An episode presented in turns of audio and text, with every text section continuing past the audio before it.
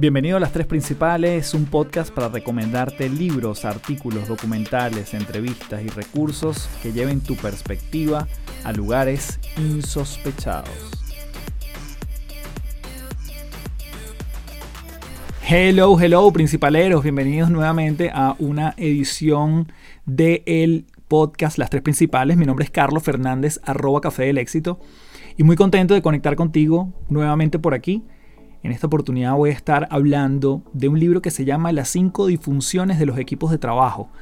Lo interesante es que no se circunscribe solo a los equipos de trabajo, lo que vamos a ver el día de hoy, sino a nuestras relaciones con otros, a nuestra pareja, a nuestros hijos, todo lo que veamos como mm, parte de nuestra sociedad y círculo.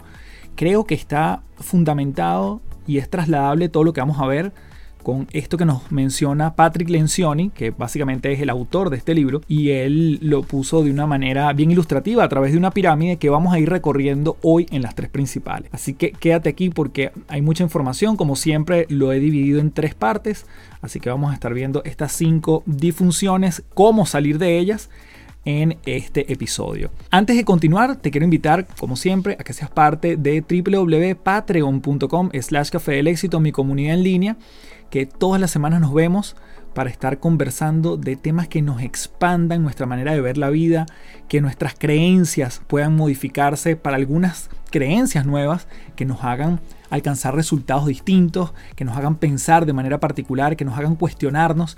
Si estás en un proceso de transformación o lo estás buscando y quieres conectar con personas que están en la misma frecuencia que tú, te invito a que seas parte de esta comunidad en patreon.com slash café del.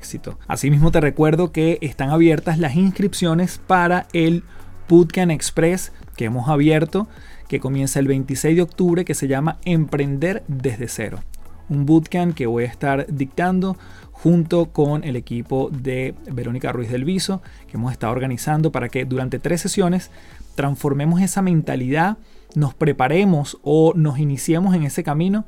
Si está en ti arrancar un proyecto nuevo o ya estás iniciando esos primeros pasos este mm, bootcamp sencillamente es para ti o también lo puedes compartir con alguien que le pueda sumar.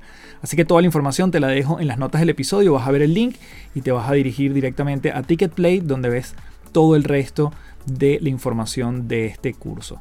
Sin más, nos vamos desde ya hablando de las cinco disfunciones de los equipos aquí en las tres principales.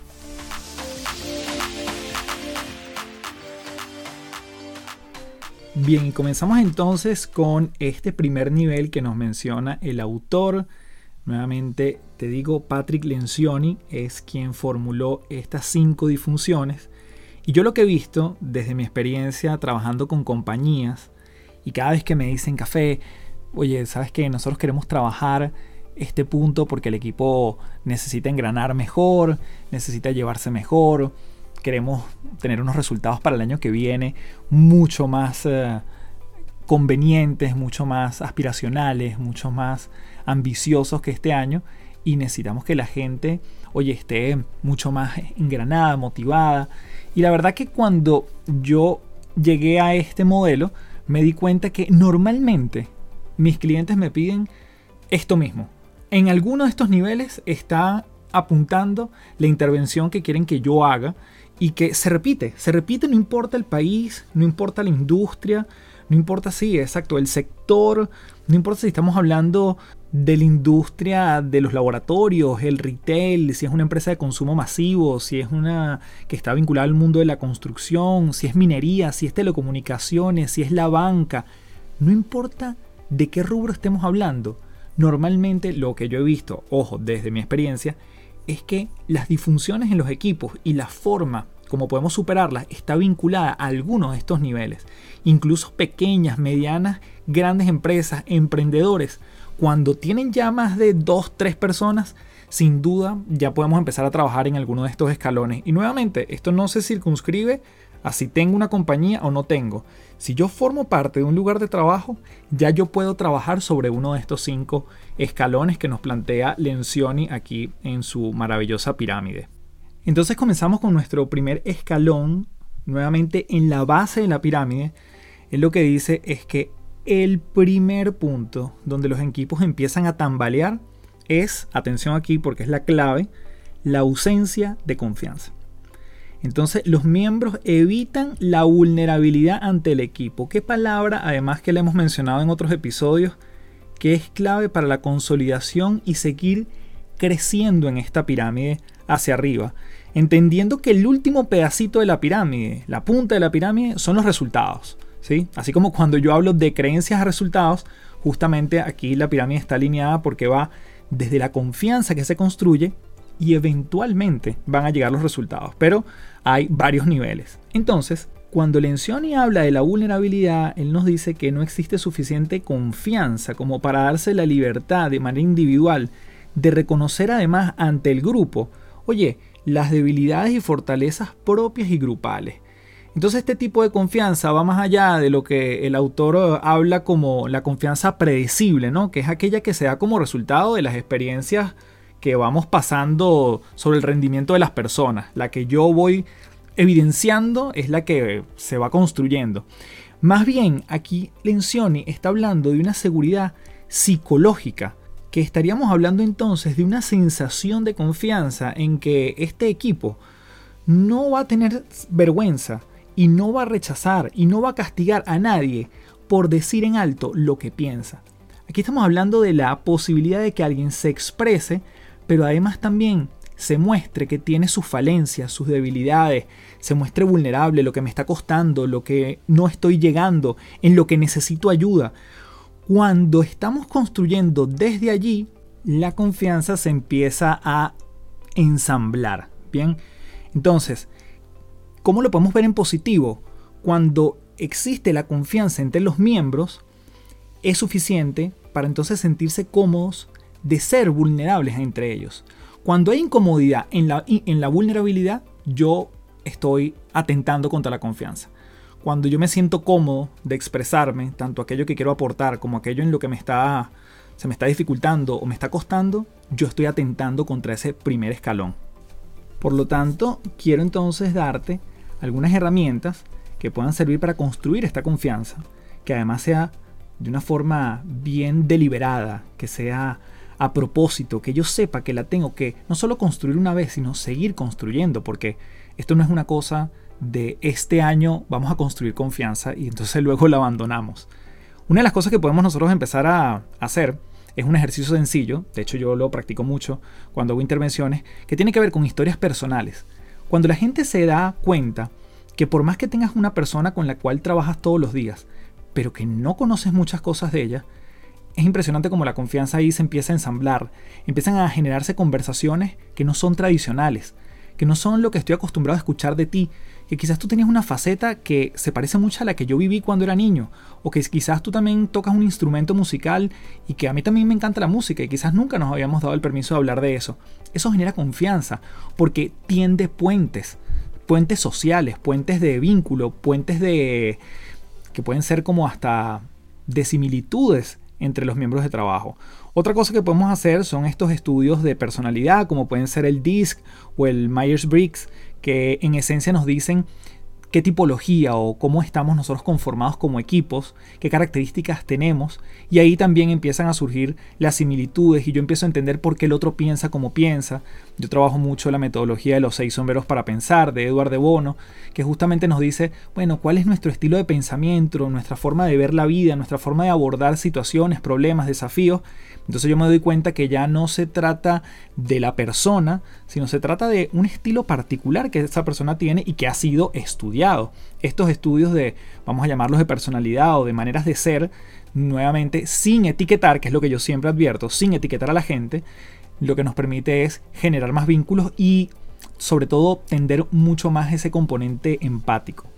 Las evaluaciones 360 también son relevantes para poder comprender y establecer como esa, esa posibilidad de, mira, yo digo lo que pienso acerca de mi jefe, pero de mis pares, de mis colaboradores, si los tengo, eso también funciona. O los talleres experienciales de trabajo en equipo. Yo he tenido muchas intervenciones y además lo tuve en el mundo corporativo, yo como participante, donde eran muy fructíferas esas instancias. Siempre recordaré una vez en el mundo, cuando estaba yo en marketing, que nos llevaron a una, zona espectacular en, Venezuela, Lomas de Caruao se llama, y nosotros tuvimos un retiro de todo un fin de semana y realmente después de allí se hicieron tan buenas dinámicas que el equipo empezó a ensamblarse, empezamos a tener unas nuevas lógicas de trabajo y la verdad que bien dirigidas sí funcionan. Hoy en día yo del lado de una persona que puede asesorar a empresas en estas instancias, siempre digo que estas instancias van a funcionar siempre y cuando además también se les dé seguimiento y se vayan transformando en cultura. ¿sí? Y allí entonces yo creo que el rol del líder para gestionar la confianza, para promoverla, es que el líder tiene que ser el primero en demostrar esa vulnerabilidad genuina y crear un ambiente de aceptación con una ausencia del juicio y promoviendo la diversidad de pensamiento, de personas, de género, de multigeneraciones y allí entonces justamente ese pilar de confianza se empieza a construir. Así que para resumir, la primera disfunción de un equipo es la ausencia de confianza y allí empezamos a construir sobre el segundo escalón que es el temor al conflicto. Si el primer escalón es la confianza, luego viene el temor al conflicto es una disfunción de un equipo. Algo que hace que no funcione justamente un equipo de trabajo tiene que ver con que le huyo al conflicto, le temo al conflicto, quiero que la gente se lleve bien. Y eso tiene una idea romántica detrás, válida, pero de la chispa surge el fuego y del fuego surge la pasión. Así que cuando hablamos de gente apasionada, también tiene que existir espacio para ese conflicto sano. Porque lo que históricamente se ha dicho es que pareciera que a todo nivel la ausencia de conflicto suele ser sinónimo de equipos que creen que tienen una buena salud organizacional, ya que bueno, aparentemente todo camina bien. Por lo tanto, aquí el autor más bien indica que la armonía no es mala, pero la ausencia de debate, de ese conflicto constructivo que trae resultados positivos, es una señal de que también algo anda mal. Quizás exista una armonía artificial en la que la gente no se dice lo que piensa, no expresan sus verdades, sus intenciones y además, sobre todo creo que es algo muy peligroso porque muchas veces termina siendo una bomba de tiempo, es que se guardan sus opiniones por no ofender o molestar a los demás. A veces eso varía mucho en algunas culturas donde se suele más bien decir sí a todo, pero por detrás hablo eh, mal, por decirlo de alguna forma, o no expreso lo que yo quiero directamente Cosa que además, dependiendo del país donde nos movamos, hay culturas que son mucho más directas, hay cosas, hay culturas que son un poco más rezagadas y, tienden a ocultar más, ¿no? Ahora, nuevamente, volvemos a nuestro escalón anterior. Si no hay confianza, probablemente yo evito aún más el conflicto, porque pareciera que las bases no están suficientemente sólidas y que yo sé que al mínimo roce yo pudiese quebrar, vamos a llamar, la relación, si se quiere la amistad, la manera en cómo nosotros estamos funcionando. Entonces, bueno, además, no tener el espacio para el conflicto habla de una falta de confianza. Por lo tanto, aquí empezamos a ver que todos los escalones están absolutamente vinculados.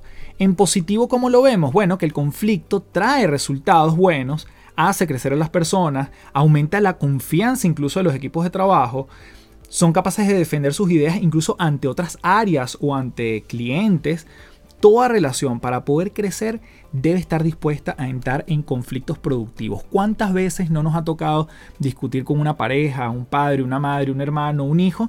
Y a partir de allí decimos, oye, yo siento que la relación evolucionó. Lo mismo sucede en un equipo de trabajo. ¿Y cómo le sumamos algunas sugerencias para vencer este miedo al conflicto? Bueno, que el equipo reconozca primero que el conflicto es productivo y ese conflicto nuevamente, el conflicto sano, el debate dirigido, el saber que puedo expresarme, nuevamente fundamentado en la confianza que ya la vimos. Ahora, podemos profundizar en los conflictos que son obvios, pero que no se enfrentan, es decir, como dicen los norteamericanos, poner el elefante sobre la sala, hablar de las cosas que la gente, que todos sabemos, pero que no necesariamente las conversamos. Hay que poner los temas sobre la mesa.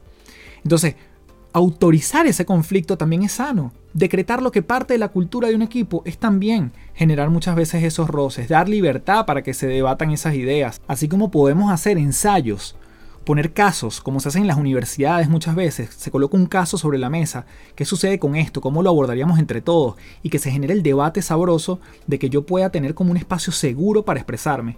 Cuando lo hago desde el roleplay, cuando lo hago desde el ensayo, desde el saber que estoy en un ecosistema que no hay mayores riesgos, yo entreno mi cerebro para cuando vengan las situaciones reales, digamos que estoy haciendo un simulacro, para cuando vengan las situaciones reales, las crisis, los momentos de expresarme, ya el equipo esté un poco más aceitado.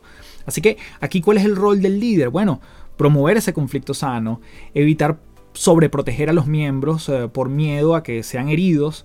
Entonces él también funge como una persona que, que es modelo, que, que, funge como ejemplo.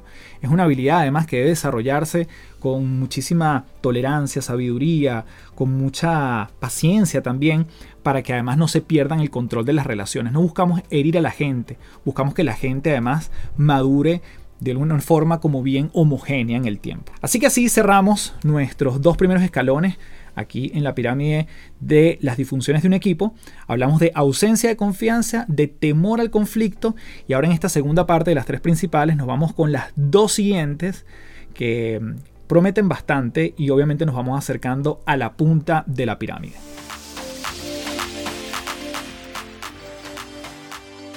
Vamos entonces por el tercer escalón donde estaríamos hablando de la falta de compromiso.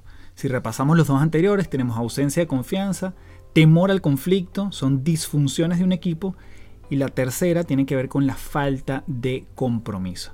Cuando estamos en este escalón, justamente estamos hablando de ese accountability también, ese hacerse cargo cuando siente que las ideas no son propias o cuando él no compra una idea o no está convencido del proyecto, obviamente eso va en detrimento de las acciones que esa persona pueda tomar van a ser probablemente mucho más pobres, mediocres, insuficientes. Por lo tanto, para generar compromiso en cualquier equipo, es necesario que los involucrados estén comprando, entre comillas, esas decisiones que son acordadas hacerlos parte en la medida de lo posible. A lo mejor no todas pueden ser absolutamente democráticas, pero en las que sí caben las opiniones y las posturas del equipo, hay que hacerlos partícipes. Y aquí voy con una frase que me encanta, que viene de la programación neurolingüística, y nos dice, a nadie le gusta que le impongan el cambio, pero a todos nos gusta ser parte del cambio. Cuando yo siento que yo aporté algo sobre eso que se está proponiendo, obviamente yo voy a hacer un elemento activo. Yo voy a querer que eso se lleve a final, a feliz término. Entonces, para ello hay que considerar dos aspectos o dos causas que generan esa falta de compromiso. Por una parte está cuando las empresas están obsesionadas en la búsqueda del consenso total. Muchas organizaciones, ¿qué es lo que ocurre? Invierten demasiado tiempo y quedan inmóviles buscando el consenso general antes de tomar una decisión. Entonces, claro, busco tantas aprobaciones porque entonces evito el conflicto, el escalón anterior, y entonces trato de ser políticamente correcto. La mayoría de las personas desean profundamente que sus ideas sean escuchadas, evaluadas y tomadas en cuenta, aunque estas mismas no sean las que van a ejecutarse. Entonces, las organizaciones que son realmente efectivas, con un término además que se ha vuelto muy popular el último año, las organizaciones que son ágiles también, reconocen lo anterior, reconocen que aceptan ese consenso, pero que además no siempre puede estar presente, reconociendo además el principio de hacer algo a pesar de la incertidumbre del éxito es mejor que no hacer nada. Entonces, cuando tenemos esa, y, mientras más grande la organización, esto se vuelve todavía más, más peligroso y tiende a ser uno de los escalones, bueno, que son más difíciles de superar, porque busco entonces ser políticamente correcto con todos. La misión aquí es identificar realmente las personas, individuos, divisiones, áreas fundamentales y claves para aprobar ese tipo de decisiones.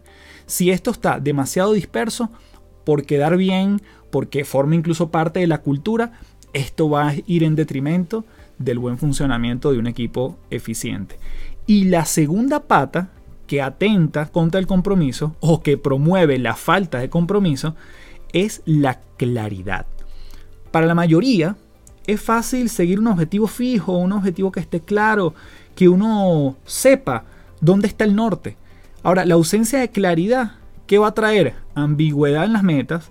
Además es difícil lograr el compromiso bajo esas circunstancias porque yo no tengo una ruta clara donde realmente voy a estar yo eh, eh, voy a transitar en, esa, en ese camino, en ese mapa. Entonces el equipo que logra dar claridad y además sencillez a los objetivos, los hace que además sus miembros los, los alcancen en el tiempo. Entonces, claridad y la búsqueda del consenso total son dos asesinos del compromiso o cuando existen son los que promueven la ausencia de compromiso. Ahora, ¿cómo lo veo en positivo? Bueno, tengo que tener claridad del norte hacia dónde vamos y la gente que se sienta escuchada, que la gente sepa que sus opiniones, sus posturas van a ser tomadas en cuenta, que no siempre además se van a hacer caso desde el punto de vista de la ejecución, pero que yo sé que soy parte de la estrategia que estamos aquí formulando. Entonces, claridad y el consenso apropiado son dos elementos o dos palancas que movemos justamente para promover esta, este compromiso. Ahora, ¿cuál es el rol del líder? Que siempre terminamos con esta parte. Bueno, debe constantemente estar empujando para la consecución de metas en los tiempos establecidos y además estar dispuesto a que no todas las decisiones serán correctas. Y esto es algo muy importante. Y tiene que vivir con que algunas decisiones no van a ser las más idóneas. Y además entonces levantarse y seguir. Incluso tiene que estar dispuesto a que sus opiniones no necesariamente sean las que se llevan a ejecutarse. Requiere madurez, requiere confianza, que es nuestro primer escalón, requiere eh, a veces entrar en fricción y en conflicto. Por lo tanto, una vez que se superan estos escalones, entonces estamos mucho más dispuestos a comprometernos con las acciones que vamos a ejecutar. Lo que nos da pie entonces a nuestra próxima parte de la pirámide, nuestro próximo escalón, que es la evasión de responsabilidades. Este es el cuarto y penúltimo escalón, que obviamente es una disfunción de un equipo, cuando eludo lo que me corresponde y esta disfunción, el autor se refiere a la evasión del individuo de rendir cuentas al equipo y que este último además no tiene la confianza de exigirse los unos a los otros conforme a lo acordado. Entonces yo sé que Ernesto o María o Pedro quedaron pendientes de dar una respuesta al respecto de un proyecto particular y yo por alguna razón yo no les pido que me rindan cuentas, yo no les pregunto por eso, yo asumo que él me lo va a decir, pero ya sé que llegó la fecha límite y no me ha dicho nada, pero yo tampoco le digo. Entonces se crea como ese vacío donde finalmente no se llegan a los acuerdos y obviamente el tiempo va avanzando. La responsabilidad, por ejemplo, se evita cuando no existe también claridad en las metas o cuando no se hacen propias o cuando no hay compromiso con lo decidido. Por lo tanto, cada escalón, como siempre, está vinculado con el anterior. Esta confianza en el equipo es saber que cuando un compañero además exige, es porque se está preocupando por los resultados globales y no porque existe algo como, ah, bueno, ¿y por qué él me viene a, pedir cuentas de esto? Si él es mi par, ¿por qué él me pregunta por esto? ¿Por qué se siente como mi jefe? Porque además eso surge mucho cuando las autoridades no están claras. Yo espero naturalmente que mi jefe me pregunte por X o Y y no que mi compañero o mucho menos quizás la gente que yo tengo abajo. Entonces, quien no está comprometido, no alinea sus acciones con los estándares que son acordados y además va a evitar esa justamente esa rendición de cuentas. ¿Cómo lo vemos en positivo? Existe la responsabilidad entre los miembros de un equipo cuando se cumple con lo acordado o por lo menos se apunta a cumplir lo acordado. Una señal sana, que creo que es interesante, es una de las cosas que yo he evidenciado, es cuando además hay una disposición para retarse los unos a los otros. Cuando ya yo sé que si tú me estás poniendo la barra un poquito más arriba, no es para meterme el pie, no es para atentar contra mi cargo, no es para hacerme quedar mal, sino es para que yo supere eso y vaya tras una mejor versión. Y cuando yo sirvo como un acompañante de tu proceso y como un accountability partner también, que está allí como cuando vas a hacer ejercicio y yo sé que te tengo que cumplir a ti, pero es que tú también vas a cumplir conmigo y yo también tengo una corresponsabilidad contigo. Esa sinergia es lo que hace que entonces los equipos de trabajo se acompañen y no tengan miedo también a que se desafíen una y otra vez. Cuando, por ejemplo, y este es algo que yo, bueno, cito mucho porque creo que puede ser ilustrativo, cuando tú vas con un amigo a hacer ejercicio, A ti no te importa que ese tipo te pida, oye, dame dos repeticiones más, o tú puedes un, kilómetro adicional correr, o acompáñame y vayamos entonces una milla adicional. Ese tipo de cosas, donde yo no siento que es por autoridad, sino por mi bienestar, hace que entonces yo pueda abrirme a la posibilidad de rendirte cuentas a ti y también yo pedirte cuando acordamos algo y entonces ya llegaron los tiempos de de alguna forma de exigirlo.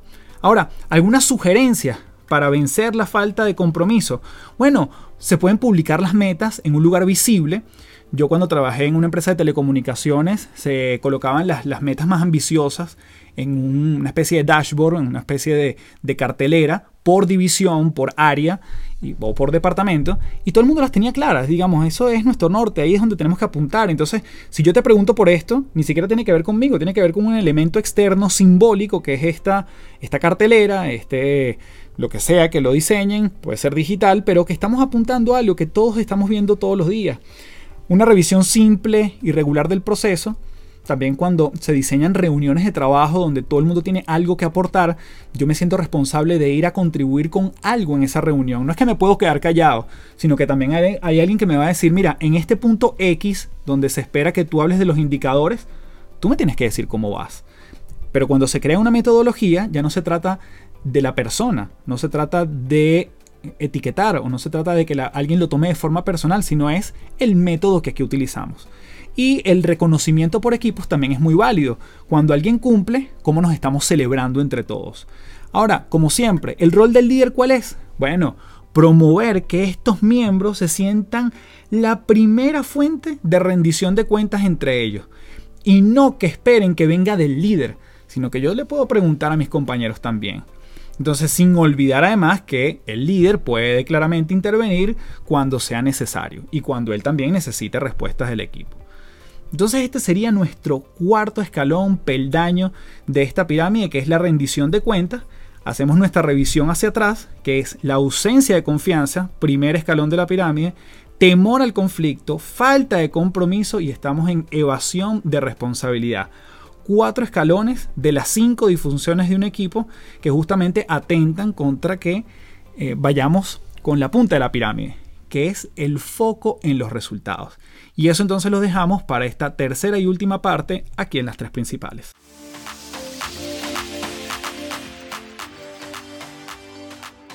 Y aquí llegamos entonces a esta cúspide que es la falta de foco en el resultado. Esta es otra disfunción de un equipo. ¿Es la punta de la pirámide? Bueno, porque es el resultado de todo lo anterior, de evadir responsabilidades, de la falta de compromiso, del temor al conflicto y de la ausencia de confianza. Entonces, ¿qué podemos sumar en este poco foco en torno a los resultados o esta inatención a los resultados? Y es que ocurre cuando los intereses individuales están por encima de los colectivos. Y allí hay una gran labor de parte del líder justamente, porque evidentemente cada miembro de un equipo tiene unos objetivos particulares, pero entender que es parte de una cadena de valor que forman los otros compañeros es fundamental. De lo contrario, yo voy a ir tras mi hueso, yo voy a ir tras mi objetivo y mi bandera y prácticamente no me importa el resto. Entonces, si yo no entiendo que la consecución idónea de los objetivos de los otros también impacta el mío y los míos impactan a los de los otros, no hay una corresponsabilidad. No estamos digamos, remando juntos. Yo tenía un jefe una vez que me dijo, Carlos, la, no me decía café en ese momento, me decía, Carlos, la velocidad del más lento es la velocidad del equipo. Y es una frase muy fuerte, pero que tiene además cierto componente de razón. Cuando entendemos que, mira, no importa que yo llegue primero o que yo sí lo logré, si el otro que estuvo cerca mío quedó, entre comillas, de último, o que la verdad que no lo está logrando, o que le, ha costado, o que yo no lo ayudé, o que justamente, bueno, puse mis intereses para llegar por mi, por mi meta particular, pero entonces fue en detrimento de no echarle una mano a esta persona. Entonces, ese sentido de equipo tiene que ir justamente con un equilibrio entre lo que me ponen a mí como meta, pero también lo que colectivamente a mí me afecta la meta de los demás. Entonces, ¿cómo lo colocamos en positivo? Bueno, en ese gran tablero donde colocamos las metas y los objetivos bien visibles o donde se declaran públicamente estos resultados, se tiene que también dejar claro que estamos en un mundo colaborativo. Por, eso siempre cuando se habla de estos tópicos hay un enorme vínculo con otras industrias, con el deporte, con la música o las orquestas. ¿Por qué? Porque de nada sirve tener un gran goleador, pero el tipo es un individualista que no pasa la pelota. Y eso normalmente se ve en todos los deportes. Eh, hay un libro interesante que quizás eventualmente lo podemos analizar aquí, que se llama Liderazgo Tribal, de David Logan, que justamente habla de los niveles en donde puede pasar un equipo para ser de alto desempeño. Y una de las cosas que se ha descubierto es que cuando tienes estos grandes talentos, estas grandes luminarias, estos grandes vendedores, estos grandes goleadores, definitivamente son personas que están apuntando a un interés individual que a lo mejor incluso son referencias para otros, pero no están remando sino en un barquito propio.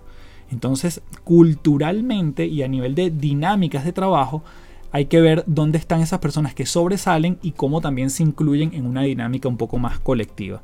Entonces la declaración pública de los resultados es importante, el reconocimiento basado en resultados colectivos también es relevante porque si no las señales son completamente inversas. Promuevo lo colectivo, pero entonces te doy un reconocimiento enorme cuando lo logras de forma individual. Allí había, habría una incoherencia. Entonces, el rol del líder, obviamente, que siempre terminamos con esto, debe ser un ejemplo del enfoque sobre los resultados colectivos, de tal manera que el resto del equipo esté también alineado con el enfoque y conozca los impactos de trabajar solo o trabajar acompañados. Así que bueno, así terminamos una nueva edición de las tres principales, recordando los cinco niveles de estas disfunciones de un equipo, como fue la ausencia de confianza, el temor a conflicto, la falta de compromiso, evasión de responsabilidad y por último, esta falta de foco en resultados. Si te gustó este episodio, puedes dejarme tu comentario en Apple Podcast, en Instagram o compartirlo con alguien más que esté cayendo en algunas de estas disfunciones o que además no quiera, no quieras que, que pase por esto. Si además estás buscando que esto te podamos asesorar desde una manera externa en tu equipo de trabajo, obviamente me puedes escribir bien sea por Instagram o en mi página www.cafedelexito.online. Nos seguimos viendo en un próximo episodio de las tres principales y como siempre me despido diciéndote, transfórmate en paz. Chao chao y te espero en mi comunidad de patreon.com slash café del éxito.